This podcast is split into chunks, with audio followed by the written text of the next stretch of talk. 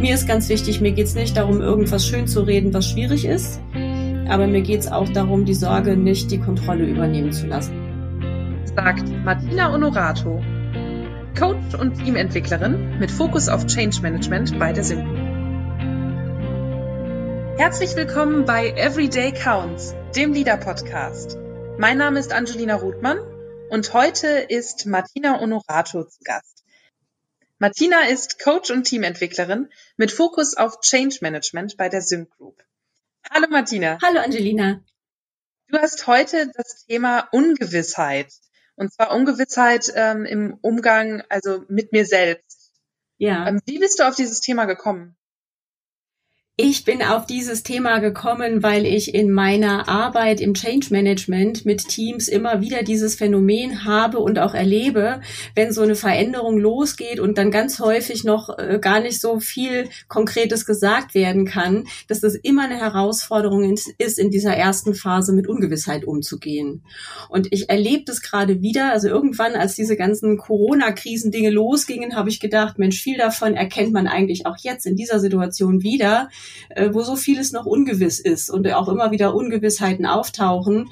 Und ich gedacht habe, ich glaube, das ist gut, äh, wenn Menschen einfach darum wissen, welche Dynamik da drin steckt, um sich auch selber reflektieren und wieder ein Stück ähm, erden zu können. Ja, diese Unsicherheit, die kann ja auch in verschiedenen Dimensionen auch auftreten. Ne? Gerade in der Krise habe ich auch das Gefühl, immer wieder ähm, begegnet mir so eine andere Art der Ungewissheit. Ja, ja, genau. Also ich meine, äh, gerade jetzt Corona hat uns ja wirklich vor eine Herausforderung gestellt, über die wir am Anfang sehr, sehr wenig wussten. Da hat man immer mal was gehört, dann hat man wieder was anderes gehört. Ich finde, eine Ungewissheitssituation in diesem Ausmaß hatten wir schon lange nicht mehr. Wir haben ja tagtäglich immer auch mal mit Unsicherheiten zu tun, mit Hängepartien, aber trotzdem haben wir dazu immer noch mal Gewissheiten oder Dinge, an die wir uns halten können. Also ich finde, das Ausmaß war jetzt bei dieser Sache noch mal ein besonderes anderes. Ja, ein sehr gutes Beispiel. Ne? Ja, das Thema bei der Sache ist, wir Menschen sind Gewohnheitstiere. Wir wissen gerne, was kommt. Wir haben gerne Verlässliches. Damit sind wir in unserer Komfortzone, in unseren Routinen. Da fühlen wir uns wohl und auch kompetent und auch sicher. Und Unsicherheit ist traditionell eher kritisch belegt. Äh, dabei ist, wenn man es mal guckt, wenn es um Überraschungen geht, finden wir ja Unsicherheit ganz schön. Aber traditionell in solchen Kontexten erleben wir Unsicherheit erstmal nicht als eine Chance und nicht als einen Möglichkeitsraum, sondern sozusagen reflexhaft, kann ich auch aus meiner Arbeit beobachten, wenn was unsicher ist, entwickeln Menschen Ängste. Mhm. Das ist ganz, äh, ganz interessant. Wir sind eher auf Sorgen machen gepolt. Ne? Und heute geht's dann darum, wie können wir damit besser umgehen, um uns weniger Sorgen zu machen und daraus stark zu werden. Ja, genau. Also mir geht es darum zu verstehen, dass Sorgen was sind, die zum Teil einen sehr realen Grund haben, aber die häufig auch was sind, was in unserem Kopf entsteht. Und das versetzt uns in einen Zustand, der nicht ressourcenstark ist und der macht, der legt uns lahm. Ne? Wir werden angststarr, sagt man ja schon auch manchmal. Und sich so diesen Unterschied bewusst zu machen, wo sind meine Sorgen und Ängste real und auch berechtigt, aber wo fange ich auch an, mir Sorgen zu machen? Das sagt ja auch der Begriff schon. Ne? Das kann man sich unbegrenzt machen und man kommt damit in einen Zustand, der einem eigentlich nicht gut tut. Und da eine Wahl zu haben, das ist mir wichtig. Danke dir. Ähm, bevor mhm. wir direkt einsteigen, würde ich dich gerne mit den Aufwärmfragen aufwärmen. Ja. Und zwar ähm, hast du uns einen Mythos der Arbeit mitgebracht. Etwas, von dem du sagst, das stimmt gar nicht, was so viele Menschen sagen. Ja, habe ich. Ähm, also ich meine, es ist ja eh so ein Thema, dass Emotionen in der Arbeitswelt häufig tabu sind. Ganz besonders gilt es aber für das, die Emotion der Angst. Da höre ich immer wieder, naja, Angst ist nur was für Feiglinge, wenn man echt sicher ist, man hat keine Angst. Ne? Und äh, ich finde, Angst ist ein wichtiger Warnfaktor, äh, den man ernst nehmen sollte, aber auch nicht zu viel Raum geben. Ein sehr bedeutender Mythos auf jeden Fall, aus dem wir auch direkt mhm. eigentlich schon so einen Quick-Win mitnehmen können. Oder hast du uns noch einen anderen Quick-Win mitgebracht? Etwas, das wir jetzt direkt umsetzen können, um effizienter oder effektiver im Alltag zu werden? Ja, auf jeden Fall. Also das eine ist ja, das eine ist der Mythos, aber für mich der Quickwin ist echt eine Empfehlung, dahingehend zu sagen, äh, Angst darf sein. Also Angst ist ein wichtiger äh, Warnfaktor, aber äh, man sollte sich seiner Ängste in der Ungewissheit bewusst werden und sollte gut gucken und radikal checken, was ist daran wirklich real. Und mhm. also die, so dieses Thema, sich nicht von der Angst vereinnahmen zu lassen, weil Angst hat so die Tendenz zu wuchern. Das ist was, was ansteckt, das ist was, was sich fa fast schlimmer verbreitet als ein Virus. ja. Und das ist ja jetzt nicht nur bei dem Virus der Fall, sondern auch Teil eigentlich jeder Krise oder jedes Changes, oder? Ja, auf jeden Fall, auf jeden Fall. Also Angst ist auch so ein heftiges Wort. Ich sage dann manchmal auch Sorgen, wenn ich das Gefühl habe, dass das sehr tabu belegt ist.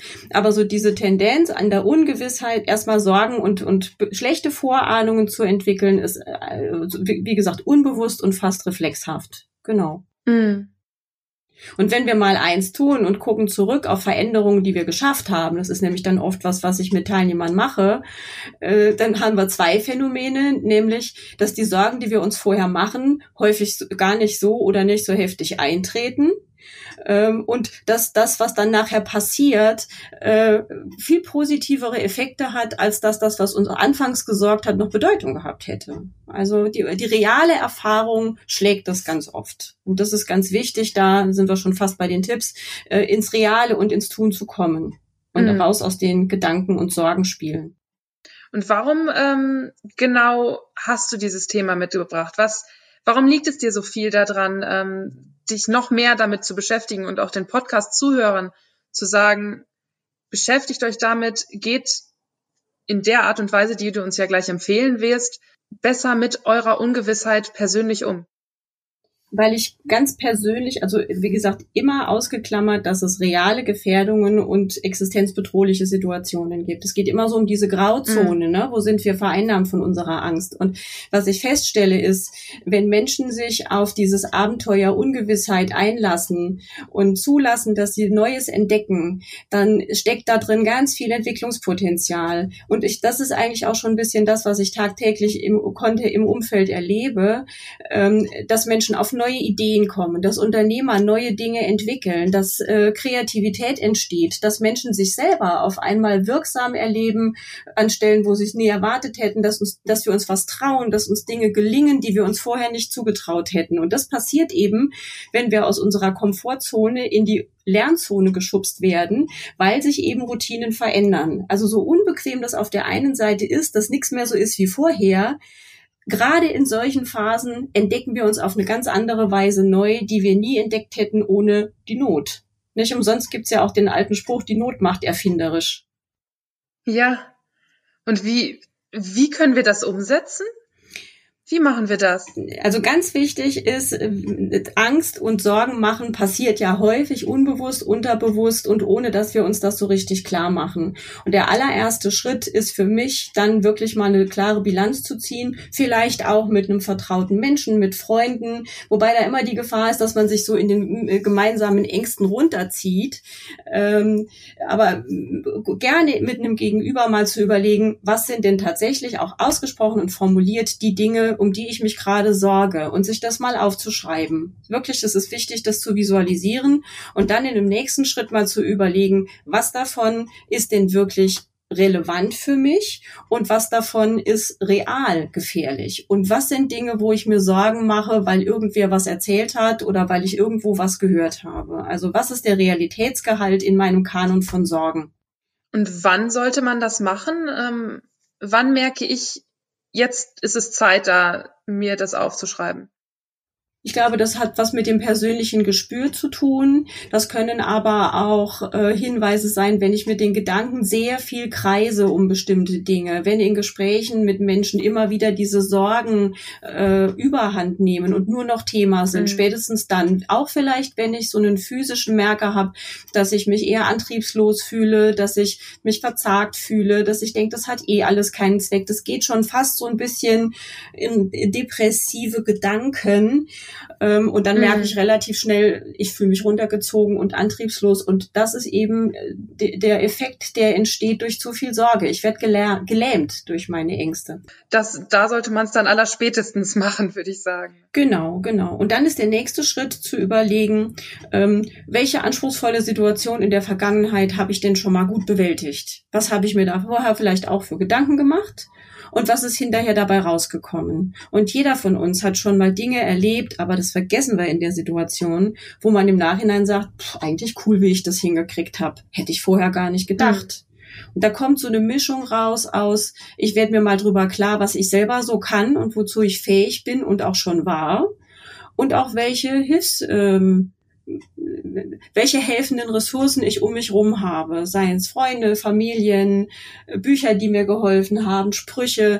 Also ich selber spreche zum Beispiel mit meiner Mutter im Moment relativ oft über die Erfahrungen, die es in unserer Familie schon so gab, in der Nachkriegszeit, von meinem Vater, der von Italien hierher gekommen ist. Alles Situationen, die sehr ungewiss, sehr schwierig gewesen sind und wo Dinge gelungen sind. Na klar gab es Schwieriges, aber es ist auch vieles gelungen. Ja, da sieht man dann noch mal ein bisschen mehr Motivation. Ne? Ja, genau. Damit motiviert man genau, sich noch. Genau. Also ich habe mir jetzt, ich habe gemerkt, ich brauche das. Ich habe mir eine Liste aufgeschrieben, was mhm. daran ähm, ist jetzt tatsächlich real, was denke ich mir vielleicht nur und dann überlege ich mir, welche Situationen fallen mir da ein, in denen ich mal wirklich erfolgreich durch so eine Krise gegangen genau. bin. Genau. Ist das das Erfolgsrezept? Nee, da fehlt noch ein dritter Schritt. Das eine ist ja rückblickend zu schauen, welche Ressourcen habe ich, welche positiven Erfahrungen habe ich erlebt. Das andere ist die Bilanz im Hier und Jetzt. Was von meinen Sorgen im Moment ist eigentlich real. Und dann aber auch in der Bilanz jetzt, und da kommt aber auch ein bisschen die Zukunftsperspektive rein, zu überlegen, welche Chancen könnten jetzt gerade auch darin liegen? Oder was ist das mhm. Gute im Schlechten? Wenn das gerade so ist, dass ich meine Freundin nicht real sehen kann, was passiert stattdessen? Vielleicht kann ich Bücher lesen, die ich lange nicht gesehen habe. Vielleicht entdecke ich die Videotelefonie. Vielleicht habe ich dadurch aber auch Zeit, mal Kontakt aufzunehmen zu Leuten, die ich lange nicht gehört oder gesehen habe. Also irgendwie auch das, was wir ja gerade tagtäglich erleben und was Leute berichten, dass man auf einmal Zeit hat, Gelegenheit hat, Muße hat, Dinge zu tun, die man lange nicht tun konnte. Und durch diesen Blick ändert sich dann die eigene Ungewissheit? Es ändert sich die Bewertung der Situation, ja, ganz mhm. oft. Und es fällt mir gerade ein, es kommt eigentlich noch was Wichtiges dazu, nämlich ins Tun zu kommen. Also raus aus dem Reflektieren, rein ins Handeln, ähm, weil Sorgen machen äh, passiert im Kopf. Das sind ja meistens Gedanken, die wir da bewegen und die sich multiplizieren. Und äh, ein Erfolgsrezept liegt auch darin, den Kopf mal am Denken zu hindern und ihn mit was Realem zu beschäftigen. Und äh, ich erlebe gerade ganz viele Leute, die Fenster putzen, kochen, äh, spazieren gehen. Das ist eine gute Bewältigungsstrategie gegen Ängste, weil wir Menschen als physische Lebewesen, wir brauchen Bodenkontakt. Und für mich ist echt so, also ich weiß von mir, ein guter Stressreduzierer ist rausgehen, marschieren, frische Luft atmen, wahrnehmen, was um mich rum ist. Also alles, was meint ins Hier, ins, ins Hier und Jetzt kommen und was tun. Also meine Hände beschäftigen, meine Füße beschäftigen mhm. und den Kopf mit beschäftigen. Ja, was ich mir vorstelle, was auch sehr hilfreich ist, ist eine eigene Struktur zu haben. Auf ne? jeden Fall. Innerhalb ja. dieser ganzen Ungewissheit sich selbst auch eine Struktur zu schaffen. Und ja. wenn es auch nur ein eigener Haushaltsplan ist, wann ich was putze und was für Essen ich in dieser Woche koche. Ganz genau. Ne? Es fallen gerade an vielen Stellen viele Routinen weg. Der Gang zum Arbeitsplatz, der Gang ja. in den Kindergarten, unser Tage, unsere Tagesstruktur, die gewohnte, löst sich auf. Und ein ganz wichtiger Stabilisierungsfaktor sind neue Rituale. Welche zum Beispiel? Ja, zum Beispiel, also bei mir hat sich eingebürgert, ich stehe nach wie vor morgens zu, einer, zu meiner gewohnten Zeit auf, ich trinke meinen Kaffee, ich gucke zwar, ich zwei Nachrichtenkanäle, Hörfunk fürs regionale, Fernsehen fürs übergreifende. Ich mache eine Mini-Sporteinheit, ich gehe eine Runde um den Block durch die frische Luft und dann fange ich an. Das erfrischt auch, ne? Ja, ja, ja. Das ist ja. praktisch beim, ist wie ein Gang zur Arbeit am Morgen. Und dann kommen meine geplanten Dinge am Tag, Arbeitstermine oder so. Und äh, ich gucke immer, dass ich so jeden Tag oder jeden zweiten Tag dann am Nachmittag mit einer Freundin äh, kurz telefoniere, die auch im Homeoffice ist oder die ich länger nicht gehört habe. Also je nachdem, wie das zeitlich passt. Manchmal wird es auch eher der Abend, aber Sozialkontakte fliegen auch wichtig. Mm. Mit anderen gemeinsam das teilen. Richtig, richtig. Also das ist ein, ähm, ich habe kürzlich auch mal im Morgenmagazin einen Beitrag gesehen, äh, das werde ich auch gleich noch erwähnen. Da hat ein Frankfurter Psychologe hat eben auch empfohlen, dass es ganz wichtig ist, sich eine neue Tagesstruktur zu geben und eine Form soziale Kontakte zu organisieren. Jetzt anders als sonst. Und wie genau hat er das beschrieben? Ähm, äh, da gibt also gar nicht so viel mehr, sondern der hat auch gesagt, man muss eben gucken, die Tagesstruktur, wie die wir gewohnt waren, die fällt jetzt weg. Äh, das fällt, ist natürlich auch ein bisschen individuelle Bestandsaufnahme. Auch zu sowas kann man sich einen Sparringspartner suchen. Äh, Im Coaching ist das zum Beispiel im Moment bei mir auch oft ein Thema, dass wir einfach mal eine Bestandsaufnahme machen. Was muss sein jeden Tag? Was muss organisiert sein und einen festen Platz haben? Und was ähm, sind so die, ähm, die nice-to-have-Themen? Also was gönne ich mir auch? Organisiere es mir aber auch fest in den Tag. Das kann eine Sporteinheit sein, das kann eine halbe Stunde mit einem Buch sein, was ich gerne mag. Also je nachdem, wie viel Gestaltungsfreiheit man hat, den Tag so zu organisieren, dass die Pflichtbestandteile aber auch ein paar schöne Dinge einen festen Platz finden. Die Positivität nicht verlieren. Ganz genau. Gerade in solchen Zeiten, finde ich, muss man sich das Gute manchmal bewusst, also sowieso bewusst machen, aber dann auch wirklich rein planen. Ne? Viele ja. Menschen, die im Homeoffice sind, ähm, ich meine, da gibt's ja so zwei Grundprobleme. Entweder, dass man das ganz schwer hat mit der Selbstdisziplin zum einen, ne, weil man sich zerstreut mit den Dingen, die einen zu Hause so anspringen. Das andere ist aber auch, dass man vom Bildschirm klebt und äh, abends irgendwann mal merkt, dass man weder aufgestanden ist, noch was gegessen und getrunken hat. Und für beides hm. hilft ein Plan und vielleicht auch ein bisschen soziale Kontrolle. Also ich kenne auch viele Leute, die dann mittlerweile sagen, oh, mir fällt es schwer rauszugehen, aber ich habe mich mit einer Freundin verabredet und wenn die ruft mich dann zu einer bestimmten Zeit an und schickt mich raus für eine Viertelstunde und dann machen wir das gemeinsam und kontrollieren, ob wir es auch gemacht haben. Ne? dann hat man beides. Man hat sein Ritual und hat ein bisschen soziale Kontakte. Das ist auch eine schöne Idee. Ja, ne? Ja, einfach soziale Termine machen. Genau. Okay, ich habe jetzt bisher mitgenommen, wir ähm, machen uns eine Liste was ist tatsächlich echt, was ist nicht echt an der Bedrohung. Mhm. Wir erinnern uns an bisherige Erfolge. Wir kommen in eine richtig positive Stimmung mhm. und wir sehen das Gute darin und wir suchen nach den Chancen in dieser Situation. Mhm. Und dann setzen wir es um. Wir machen uns eine Struktur und wir machen uns soziale ähm, Termine und setzen neue Rituale ein. Mhm. Das klingt schon mal sehr empowering, genau. wenn ich diesen Anglizismus benutzen kann. Ja, genau, Entschuldigung. Und suchen uns Menschen, die mitmachen. Ne? Das ist äh, die Verne also man hat so eine Tendenz, sich mit seinen Gedanken in sich zurückzuziehen. Äh, ich finde wichtig, anzufangen, im positiven Sinn mit anderen drüber zu sprechen. Was machen die? Was hilft denen? Dass man aus dem Sorgen austauschen eher in ein Erfolgsrezepte austauschen kommt. So wie wir jetzt. So wie wir jetzt, genau. Ich muss sagen, das hat mich jetzt auch schon motiviert. das freut mich. Diese einfach so ein positives Gespräch zu haben mit diesen ganzen positiven Beispielen. Mhm. Ja, man kriegt Lust, ne? Das merke ich auch. Also, wenn nur das Reden schon reicht, dann werden ja die Rituale noch umso besser helfen gegen die persönliche Ungewissheit. Das glaube ich schon. Also ich stelle es auf jeden Fall fest in meinen Gesprächen, sowohl mit Kunden als auch mit äh, Kollegen und Freunden. Wobei ich auch sage, da bin ich, glaube ich, echt ein äh, äh, auch ein, ein Verfechter des positiven Denkens. Ich merke ganz schnell, wenn ich in Gesprächen in zu viel, oh, und das ist so schlimm und da ist es kritisch, dass ich auch bewusst immer mal frage, was gibt's denn Positives oder was ist denn gut gelungen oder was machst denn du oder sie dann jetzt auch mal anders. Es kriegt ganz schnell schnell eine andere Wendung. Ist ganz interessant. Und es gibt Mut. Mhm, Finde ich auch. Ich habe mal irgendwoher ein Zitat aufgeschrieben, ich weiß leider nicht mehr woher, da hat jemand gesagt, wenn nicht sicher ist, ist alles möglich. Und ich finde, das sagt ganz viel. Oh, das ist schön. Ich werde mal raussuchen, von wem das ist und ja. äh, werde das auch nochmal in den Show Notes verlinken. Okay. Und wenn wir schon bei den Show Notes sind, mhm. außer hast du noch etwas, was du uns mitgeben wolltest, bevor wir in die Kudos gehen? Äh Nee, ich glaube, wir haben wirklich die wichtigen Dinge ähm, besprochen. Also was ich immer wieder auch wichtig finde, ist, dass man sich eben bewusst macht, dass wir Menschen eigentlich auf Gefahrenerkennung gepolt sind. Also dass das ein urmenschlicher Impuls und Reflex ist, der gesund ist und der seine Berechtigung hat, den man aber nicht überhand nehmen darf. Weil ich höre schon diejenigen, die sagen, ja, aber man muss doch die Ängste ernst nehmen und die Situation ist ja auch schwierig. Mir ist ganz wichtig, mir geht's nicht darum, irgendwas schön zu reden, was schwierig ist, aber mir geht es auch darum, die Sorge nicht die Kontrolle übernehmen zu lassen. Das sind starke Worte zum Abschluss. Mhm. Danke, Martina. Gerne, Angelina. Das ist mir wirklich ein Anliegen, das merke ich.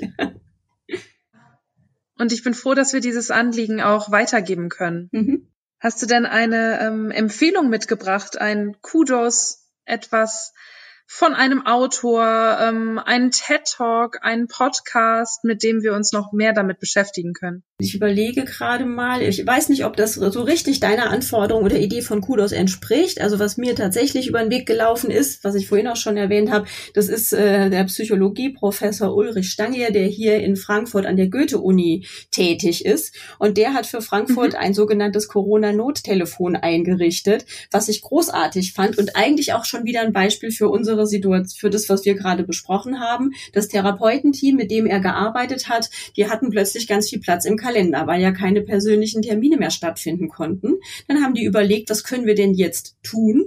Und haben gesagt, wir, wir richten dieses Nottelefon ein für alle Menschen, die so vor sich hin an ihren Ängsten rumdenken und sich eingeschüchtert und, und verzagt fühlen. Die können da anrufen und äh, können sprechen mit jemandem über das, was sie beschäftigt. Und da wird wahrscheinlich das passieren, was wir hier auch gerade gemacht haben, nämlich mal zu überlegen, was davon ist real, ähm, welche Ressourcen habe ich schon an Bord und wie kann ich mir selber aktuell auch helfen. Und da gab es ja auch ganz klar die Empfehlung zu sagen, sorgen Sie für sich, geben Sie Ihrem Tag eine Struktur und sorgen Sie für genug soziale Kontakte. Das fand ich eine tolle Initiative. Oh, das ist echt wirklich relevant, sehr, sehr wichtig und eine echt tolle Initiative. Ich werde das auch in den Show Notes verlinken und mhm. für diejenigen da draußen, die ähm, mit dieser Unsicherheit zu kämpfen haben und eben nicht die Möglichkeit haben, das Positive daran zu sehen oder sich mit einfach mal professionellen Leuten damit austauschen wollen, ist das bestimmt eine gute Adresse. Danke. Ja, und ich vermute, dass es Ähnliches in fast allen Städten gibt. Ja, ja, ich habe von vielen äh, Nottelefonen gehört. Ja, ne? Und es ist toll, dass es so, so viele Initiativen dafür gibt, in denen sich wirklich die Leute dafür einsetzen. Stimmt, das ist ja auch ein Phänomen jetzt. Ne? Viele, die sagen, ich habe jetzt irgendwie Zeit, da fallen mir Dinge weg, die sagen, was kann, wo kann ich helfen, wo kann ich anpacken? Ich glaube, nie, seit langer Zeit ist nicht mehr so viel für Nachbarn eingekauft worden wie jetzt. Und es funktioniert so wunderbar. Ja, das gibt auch wieder Hoffnung. Ja, ne? Ein positiver Ausklang für unser Gespräch auf jeden ja. Fall. Vielen Dank, Martina. Sehr gern, Angelina. Hat mir viel Spaß gemacht. Mir auch. Das war Everyday Counts, der Leader Podcast. Leader ist deine App für gute Arbeit, erhältlich im App Store und im Google Play Store.